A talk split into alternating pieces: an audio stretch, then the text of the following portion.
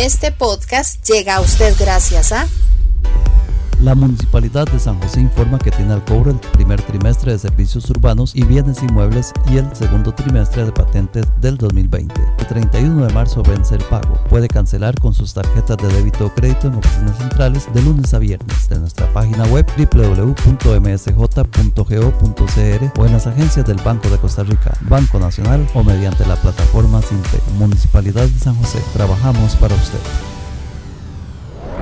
Usted está escuchando el podcast del grupo informativo El Guardián. UP. Pura vida. Desde San José, Costa Rica, Centroamérica, les saludamos. Gracias por acompañarnos en el podcast del Guardián. Este es el segundo programa de nuestra serie de programas en el podcast, utilizando esa plataforma, en la plataforma que usted prefiera. Gracias por darnos ese privilegio. Pura vida, de verdad, como decimos en Costa Rica. Este es el lado B del programa número 2, caso COVID-19, y hoy seguimos analizando en esta tertulia riquísima, en esta conversación deliciosa sobre todo tipo de asuntos, lo que se habla en la calle, lo que los expertos puedan ver y analizar desde el punto de vista sociopolítico, económico, deportivo, como sea. Entramos en materia, pero recordamos las palabras autorizadas eh, del doctor en salud pública, el doctor Marco Vinicio Osa de la Caja del Seguro Social, hablándonos de las realidades del COVID-19. Aquí lo tenemos. Este virus lo enfrentamos con lo que le provoca la muerte. La muerte del virus viene en el lavado correcto de las manos por más de 20 segundos con agua y con jabón. ¿Cuál jabón? Cualquier jabón. Los jabones eh, son especiales para disolver la grasa. De hecho, los jabones están hechos a base de grasa y tienen la característica o la propiedad de que destruyen la capa superficial que protege al virus como si fuera un envoltorio. En el momento en que el jabón destruye ese envoltorio de grasa que rodea al virus, inmediatamente el virus muere. Entonces, ¿cómo vamos a combatir este virus? con agua y con jabón. Puede ser agua y detergente cuando hablamos de lavar la ropa. Y la otra forma con la que vamos a combatir este virus es con la cortesía, con el cariño, con el respeto, con la buena voluntad entre las personas. Y bien, apresémonos para en 35 minutos aproximadamente compartir este lado B del programa de COVID-19. Gracias por acompañarnos. Gracias por darnos ese privilegio en este capítulo denominado 10 con hueco. Ya les conté la referencia histórica, pero bueno, nada más les digo que no le metan 10 con hueco. Comenzamos. Esto es La gente quiere saber. Gracias por acompañarnos. Qué rápido que pasa el tiempo. Ya lo yo en Spotify, ya lo yo en su plataforma favorita es un placer para nosotros. Desde el Mercado de las Artesanías estamos transmitiendo el podcast La gente quiere saber, el podcast del guardián.cr. Búsquelo, coleccionelo, páselo. Hoy en esta segunda parte. La semana pasada habíamos quedado con ese sin sabor. Gente vulnerable. Bueno, pero la gente más vulnerable, la gente que no tiene la información adecuada. En un mundo tan globalizado, la información es primordial. Lenín Hernández y Walter Rubén Hernández Juárez repiten conmigo en este lado B de La gente quiere saber, capítulo pandemias. Y tiene que estar informado. Era justo en la peste negra estar desinformado, la gente no se bañaba en Europa. Es más, Nostradamus fue célebre porque entre sus tratamientos estaba el bañar a la gente. Es increíble. Los bañaba y así los libraba de las enfermedades. Pero en el siglo XXI, la desinformación es porque hay demasiada información, parece mentira. Rubén, Lenín, ¿qué hacemos para combatir la desinformación? Porque ahora las mentiras viajan a la velocidad de la luz. Ocho días después es el tema. ¿Qué hacemos para poder filtrar? Porque la gente, las estadísticas lo dicen, la gente le cree más a las noticias falsas que a las noticias verdaderas. Hola nuevamente, don Walter. ¿Qué tal? ¿Cómo están? Un gusto saludarlos a todos. Vean, uno de los temas fundamentales en este sentido es el tema de la confianza con respecto al emisor de la información. eh, uno de los problemas serios aquí en Costa Rica es que la población en general ha estado bastante eh, precavida, bastante dudosa, bastante dubitativa, porque a lo largo de los últimos meses se han sucedido una serie de informaciones y han ocurrido una serie de hechos que se han traído abajo la credibilidad que tiene el pueblo del gobierno por temas políticos, que no tienen nada que ver con la salud. Ahora bien, cuando aparece esta noticia, no deja de ser cierto que para el gobierno fue una especie de tabla de salvación poder acudir masivamente, porque hasta el presidente de la República salió en conferencia de prensa para decir que ya había un caso. No, y, y- y simulando lavarse las manos y Sí, sí. el, el protocolo O sea, se hicieron- se Fue una cosas- salvada para don Carlos. Para don Carlos fue una salvada y para muchos políticos fue una salvada. Lenín, fue una salvada para el gobierno de la República Ah, que su- apareciera el COVID. Por supuesto. Y entonces, en, en más, en este momento no, no quiero ser ave de mal agüero ni quiero parecer demasiado frío, demasiado concho, pero yo le aseguro que estoy, estoy convencido de que hay gente en el gobierno y que está deseando que haya alguna víctima, porque eso va a significar todavía más alboroto. No, hombres. Estoy ¿Crees que seguro, esos... Totalmente. Bueno, estamos en el lado B de la gente quiere saber hoy hablando de las pandemias. No vayamos muy largos. La gripe española fue tremendamente. Mató a un tercio de la población existente eh, por mal manejo de la información. Había muy mal manejo. También recuerden que eh, uno de los pilares de la enfermería, Florence Nightingale, se distinguió justamente porque el aseo era básico en la atención de los pacientes, don Lenín. Esas son cosas que la historia olvida. Y como rescatamos aquí la memoria histórica, esos aspectos tan fundamentales como el aseo salvan vidas. No solamente es el aseo, Richard, sino también la técnica séptica y quirúrgica. Eso quiere decir que cada vez que yo voy a hacer, voy a hacer o, o a realizar un procedimiento, lo básico es lavarse las manos, no contaminar ¿verdad? El, el campo en el cual yo voy a, voy a utilizar eh, lo- los mecanismos para efectos de realizar cualquier procedimiento. Pero volviendo al tema, Richard, lo básico es el lavado, El de, lavado de manos, manos. lavado de manos, un lavado de manos correcto, que, que incluya las uñas. incluya y las uñas, los pliegues de los dedos, todo. Esto es La gente quiere saber. Ahí les voy a contar una anécdota al respecto. Sé que le gusta la historia, Me Richard. encanta. Vea, en, eh, en la segunda mitad del siglo XX y desde, desde mucho, desde toda la historia, la enorme cantidad de mujeres que morían al dar a luz, producto de la llamada fiebre puerperal.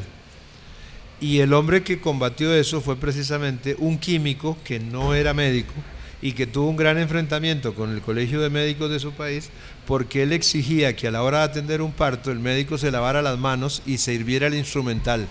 Ese químico se llamaba Luis Pasteur.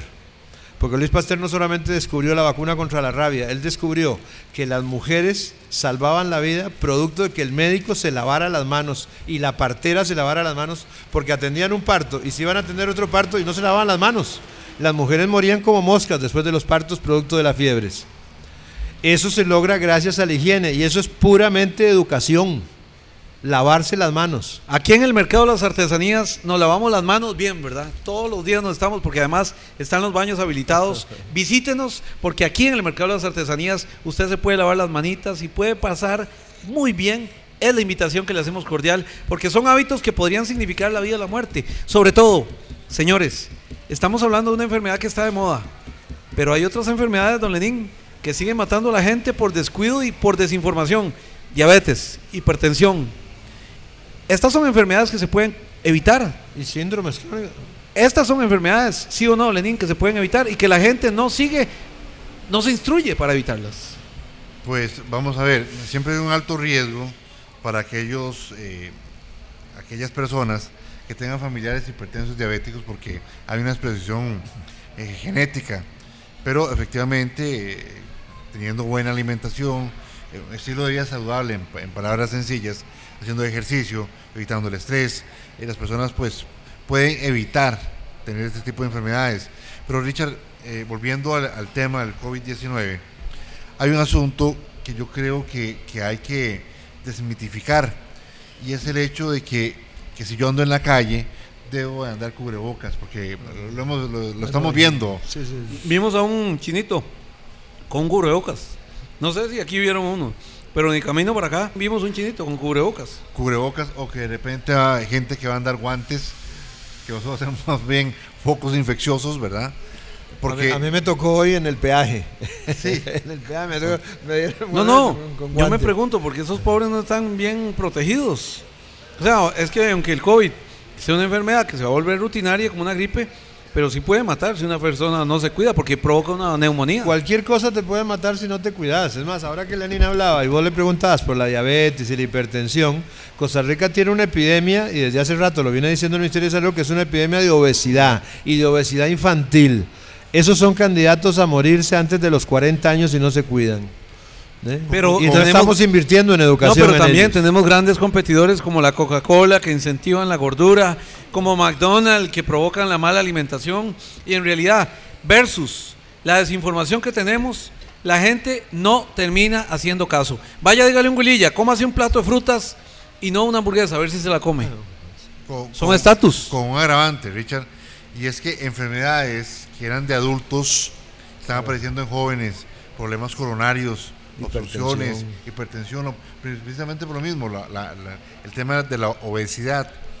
Aquí es donde uno llama, Richard, precisamente a que medios informativos tan prestigiosos como el Guardián dé la información correcta para orientar de manera adecuada a la población. Porque repito, aquí el tema no es tener miedo, aquí el tema es saber cómo tratar la enfermedad. Vea, aquí hay algo que rescatar. El Sindicato Nacional de Enfermería se comprometió con sus trabajadores y tuvo que presionar para que el INS utilizara la póliza que tenía para poder cubrir la atención de los, de los eh, trabajadores de la salud. Lenín, porque esta primera línea, óigame que, oiga, usted me está escuchando, pero por ejemplo, si un trabajador de la salud se enfermaba de tuberculosis, iba al INS y no lo trataban, porque estaba fuera de cobertura. Esa historia cambia, Lenín, pero esas cosas, ¿cómo pueden ocurrir con los trabajadores de salud del país? Es un antes y un después, es un tema de legalidad también, porque eh, el INSS tiene eh, su cobertura de riesgos de trabajo. Entonces, cuando eh, por casualidad algún compañero, y, y ojo, porque Richard, este, este tema es muy sensible, porque de repente creemos que hay enfermedades que están erradicadas, volviendo al mismo tema, ¿verdad? Y no Erradicado solo el polio, ¿no? Por Nada más, ejemplo, ¿verdad? enfermedad de Hansen, eh, que es la lepra, la lepra. eh, eso hay en nuestro país. No, no en los niveles No, pero eh, lo hay. que, Yo- que existieron yo- en- hace dos siglos. Lo hablábamos en el principio, en la ¿Verdad? introducción, porque del, del lado A, porque hubo hasta un leprosorio que todo el mundo rechazaba, nadie quería tener una- un un lugar para los leprosos. Y recordemos que la lepra es un tema también de, de- de- de higiene, de higiene. Exacto, es una enfermedad bíblica. Y es de higiene. Esto es La gente quiere saber. Eh, volviendo también a, a otro tipo de enfermedades como la tuberculosis, Tuberculosis. que en nuestro polio. país creímos que estuvo erradicada. Hubo hospitales que se dedicaron precisamente al cuidado y trato de, de Bueno, pero- pacientes con tuberculosis. Lenin, precisamente en- entre 1954 y 1960 hubo una epidemia mundial de polio que dejó un montón de población. Yo nací en esos años, yo nací en 1958. La preocupación mayor de mis padres era cuidarme a mi bebé porque era impresionante eh, la cantidad de niños que contraían polio y muchos quedaron este, minusválidos producto de eso. Usted ve una población de entre 55 y 65 años en este momento en Costa Rica víctima del polio. Eso fue una epidemia gravísima en todo el mundo y en Costa Rica. Imagínense que en la batalla del 56, el presidente Juanito Mora padeció de cólera. Y era tal el grado de, de desinformación que los médicos creían que la cólera la provocaba el clima. Entonces cuando dijeron, tranquilos, cuando lleguemos a- al lado tico, se muere el cólera.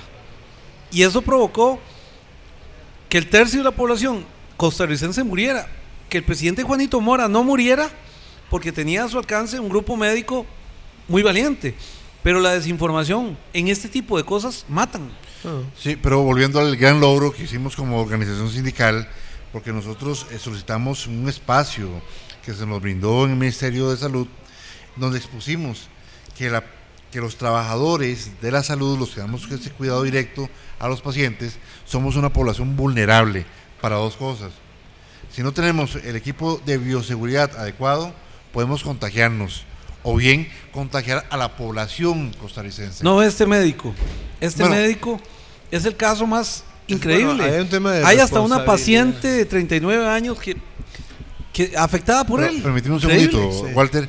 El asunto es que eh, los trabajadores de la salud, cuando salían con una enfermedad infectocontagiosa, como por ejemplo H1N1 o de repente la tuberculosis, iban al INSS y no eran vistos No eran como- atendidos. como, ¿Pero por qué, como Lenín? riesgo de ¿Por qué no trabajo. los atendían? Porque determinar dónde es el contagio es la parte complicada para el trabajador. O sea, puede demostrar que se cayó y se dobló Ahí- un tobillo. Porque fue en el trabajo. ¿Y cómo se determina eso? No se puede.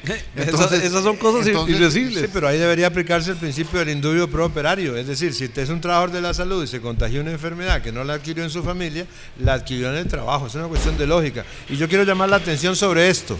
Hace dos años, cuando se produjo la gran huelga del sector salud y del sector educación, hubo muchísima gente y luego en la Asamblea Legislativa los políticos de turno atacaron mucho a la gente del sector salud diciendo que no merecían los privilegios que tenían y no eran privilegios eran derechos. Y además hay que entender una cosa, no se trata de discriminar, se trata de diferenciar ciertos pluses y ciertos beneficios para los trabajadores de la salud era para diferenciarlos por el riesgo que corren y la atención que tienen que brindarle a todo el mundo para cuidarlos. No, eh, eh, y aquí estamos hablando Y de... acá se discriminó asquerosamente, porque esa es la palabra, asquerosamente se discriminó a todos los trabajadores del sector salud por No, parte no, del y, gobierno. y- y aquí estamos. El COVID-19 no solo ha sido un reto para la salud, sino ha sido un reto mundial para la economía.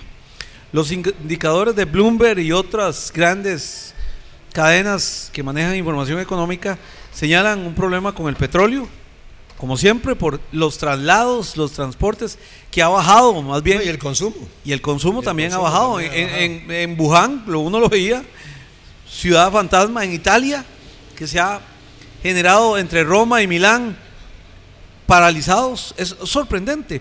Pero ¿cuánto le va a costar a Costa Rica esta enfermedad? Las cancelaciones de eh, cruceros, de atraque. Cruceros y de vuelos. Nosotros recibíamos 3.400.000 turistas el año pasado. Este año podemos llegar a perder, se calcula, casi un millón de turistas. Eso es un montón No, de dinero. Eso es un montón de plata. Y, el, y, y la problemática también es la inversión. Salud, Lenín, porque no es que la caja sea un hueco infinito donde usted mete la mano y saca la plata. Lenín, el problema es que esto tiene un coste económico muy significativo y estamos hablando que no es una enfermedad que nosotros trajimos, salvo la irresponsabilidad del médico que fue a Panamá, se trajo a la tía enferma y provocó este caos que, que en gran parte él tiene gran responsabilidad. Pero Lenín, ¿cuánto le va a costar a la caja del seguro y todos los costarricenses la atención de estos pacientes? Eh, el gasto es eh, enorme. Ya las empresas eh, proveedoras empiezan a especular los precios, triplicando eh, el valor eh, comercial de mascarillas, de batas, eh, de gorros. En fin, el, el gasto va a ser enorme, enorme. Y, y aquí el asunto, Richard, es la afectación, como ustedes lo están diciendo, la afectación que se va a tener a nivel país. Porque ya tenemos un serio problema de reactivación económica. Ay, Esto lo mata. Bueno, eh, eh, esto casi que está sepultando las esperanzas para muchos costarricenses y eso es muy lamentable, Richard. Noticias de verdad. Ingrese a www.elguardian.cr. Porque, repito, los efectos del impuesto de valor agregado lo estamos sintiendo este año. Y si a esto le, estamos, le sumamos Los esta pandemia, eh, la- es- va a ser desastroso realmente para la economía No, y para la eh, sociedad. Y además no se están tomando las medidas económicas adecuadas. Se están tomando, pero el Ministerio de Salud está tomando medidas, la Caja está tomando medidas, pero el Ministerio de Salud, por ejemplo, debería tirar el presidente, ya que le gusta tirar decretos, que por eso está metido en problemas, que dé un decreto donde se establezcan precios máximos a ciertos productos que son necesarios. Miren, les voy a contar lo que me pasó a mí con esa empresa que vendía alcohol en, en- en gel. Eh, eh, yo consulté, primero consulté sobre el desabasto. El Ministerio de Economía no tiene números. Y luego me dijeron así tranquilamente, no, el único producto regulado en Costa Rica es el arroz. Los demás están desregu- desregulados y van por libre competencia. O sea, ni siquiera hay protección para el consumidor. a El grandes al- el- males, grandes remedios. no, aquí, aquí hubo un problema que nos acabamos de enfrentar de institucionalidad, don Walter. por supuesto. es un problema de política. institucionalidad y Y de decisión falta de política. liderazgo y falta de decisión política. Porque, ¿qué pasó? Alguna gente decía que teníamos que haber cerrado las fronteras. Don Walter, ¿era conveniente cerrar las fronteras? Yo creo que no, porque nuestro Bueno, eh, vamos a- gallinita huevos a de oro es el turismo. Vamos a partir de un, de- de- de un tema. Cuando Cuando siempre la gente dice cerremos la frontera, normalmente piensan en no dejar entrar a los nicaragüenses. Y eso no sirve de nada, porque nuestra frontera es como, como tratar de evitar que pasen este, el viento por una malla de- de- de- de una cancha de fútbol. Ahí entran libremente. La frontera nuestra es imposible de custodiar por la fuerza pública y la policía. ¿Ok? Eso en primer lugar. En segundo, en segundo lugar, ya nosotros tenemos una enorme cantidad de población residente en el país que no le podemos negar la entrada, que es, que es de extranjeros. Vea, yo vivo en Atenas. En Atenas usted va al supermercado y se encuentra italianos, franceses, españoles y chinos que viven en Atenas, que son residentes. Y si ellos viajaron en este periodo a visitar a sus familias en verano, yo estoy seguro que en Atenas en cualquier momento van a salir algunos casos, porque esa gente viene directamente de Europa. Y acuérdense que ahora, al primero decían que eran 14 días de incubación, ahora estoy escuchando que son 27 en algunos casos. Y hay gente que no lo padece, pero lo puede transmitir. No, eh, y esta disposición ha provocado también cierre de centros educativos, pérdida de horas clases. Venimos de un año de huelga el año pasado, durísimo, Lenín. Y ahora por obligación. Pero ¿qué me dice a mí? Aquí me dice la poca preparación que tenemos nosotros. La Universidad de Costa Rica tomó una decisión muy interesante, virtualizar las clases. Esto también nos debería ayudar a aprender. ¿Por qué? Porque así bajamos la huella de carbono, evitamos que haya presas, hacemos que la economía fluya mejor. Yo no vi decisiones de ese tipo. Yo sentí que el curso lectivo tenía que suspenderse, pero pasar a lo virtual. Sin embargo, no tenemos plataformas. Es que, no Richard, hay. es que, Richard, yo, yo voy más allá todavía, porque esto nos desnuda de repente como país. Porque si de pronto es grato ver la Caja Costarricense de Seguro Social brindando esa, eh, esos servicios ¿verdad? a favor de la población, también hay que reconocer algo, Richard, y es que en nuestro país existe la desigualdad. Si bien es cierto, tenemos eh, servicios públicos, los mismos no son equitativos para toda la población. Ejemplo, de repente yo salgo con, con una enfermedad X, llámese un cáncer, allá en la zona sur, y no es el mismo trato para un costarricense en el caso metropolitano. ¿Por qué? Porque este, este, este, este costarricense, este compatriota, tiene que trasladarse de la zona sur hasta el hospital de Pérez Celedón o hasta el San Juan de Dios, ¿verdad? Sí, lo que pasó con las mujeres embarazadas en Bueno, Buenos no, Aires. muy, muy largo, ¿verdad? Entonces no son las mismas circunstancias. Entonces, eh, no quiero llamarlo así, pero, pero es que eh, tocando el tema de educación, tenemos escuelas en donde ni siquiera hay nombrados profesores, como por ejemplo en Limón, donde tenemos de repente eh, aulas que son Sí, sí, uni- uni- u- uni, unidocentes. unidocentes, Sistema ¿verdad? unidocentes. En donde en este momento prácticamente en, en gimnasios o, o- o en estructuras prestadas En galerones. clases, Ustedes están yendo largo. Aquí en Paso Ancho, la Bueno, escuela de Paso Ancho está aquí no. actuando en un galerón. No, y hay, hay sectores del país Pero- que, son pero- como pequeñas islas, pero donde si llega a haber un brote, esto va a ser toda- el efecto es peor. Y les voy a decir un caso concreto, y hace poco lo tuvimos, que fue un susto para todo el país, la crisis de sarampión que hubo dentro de los centros penales.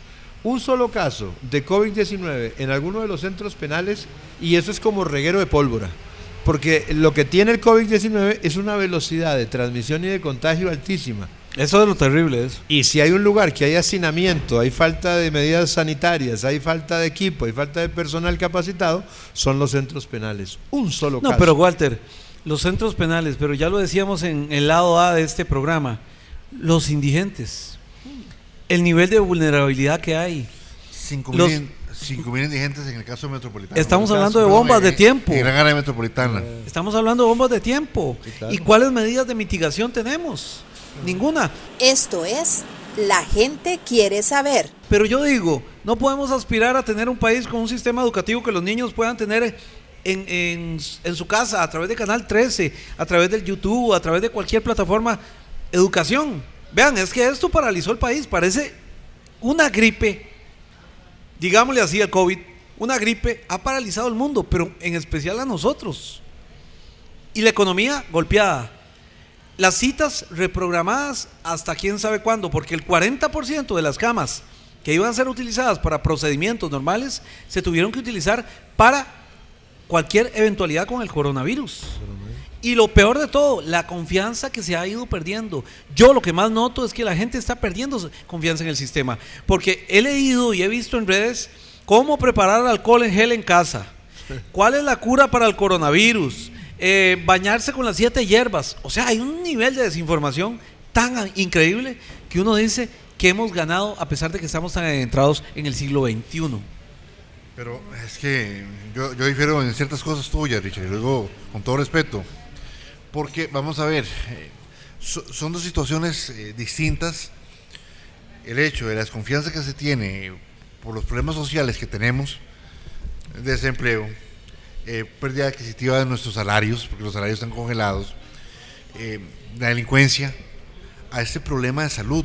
Y, y- y lo digo, Richard. Pero es que esto dimensionó todo, Lenín. Sí, La Richard. educación, la- el sistema de salud, la, la seguridad aeroportuaria, todo. Es que, ¿sabes por qué te lo digo, Richard? Porque nos toca a nosotros, más bien, eh, eh, enaltecer lo bueno que tenemos. Porque yo te hago la pregunta, Richard, ¿qué sería de nosotros en este momento sin la Caja Costarricense de Seguros No, no, estamos de acuerdo. Pero ¿qué hubiese pasado, Walter? Y aquí es una, hablando de geopolítica, si esta enfermedad hubiera aparecido ISIS y dice, esa enfermedad la propagamos nosotros, ¿qué hubiese pasado?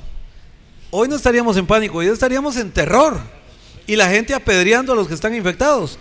No sé cómo la geopolítica no permitió a esos genios del mal hacerlo, pero estamos hablando de situaciones donde el mundo ya se presta, porque parece que la realidad está superando la ficción.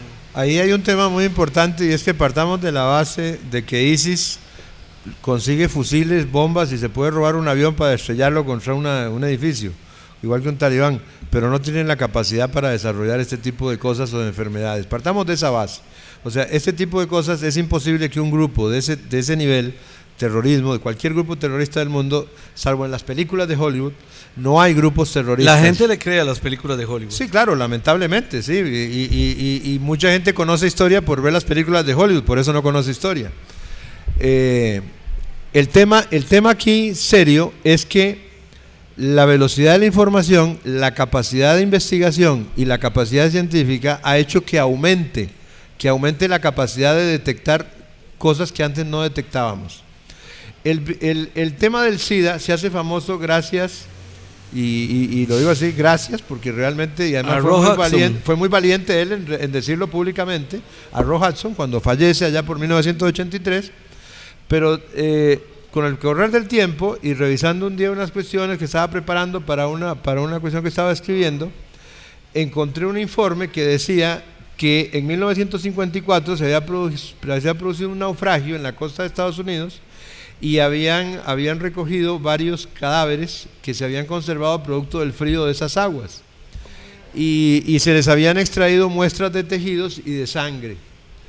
1954. Y a uno de, los, a uno de esos eh, muestras de sangre de un marinero que había perecido en ese momento, se le hizo un examen eh, allá por los años 90 y resulta que tenía el virus del SIDA. Ya, ya estaba el virus del SIDA en ese momento presente. En 1954 habían tomado la muestra. Lo que pasa es que no había la capacidad de detectarlo en el momento. Entonces, muchísima gente se ha muerto de un montón de enfermedades que ahora tienen nombre. Antes sencillamente ahí se murió de que le dio un mal aire, decía la gente.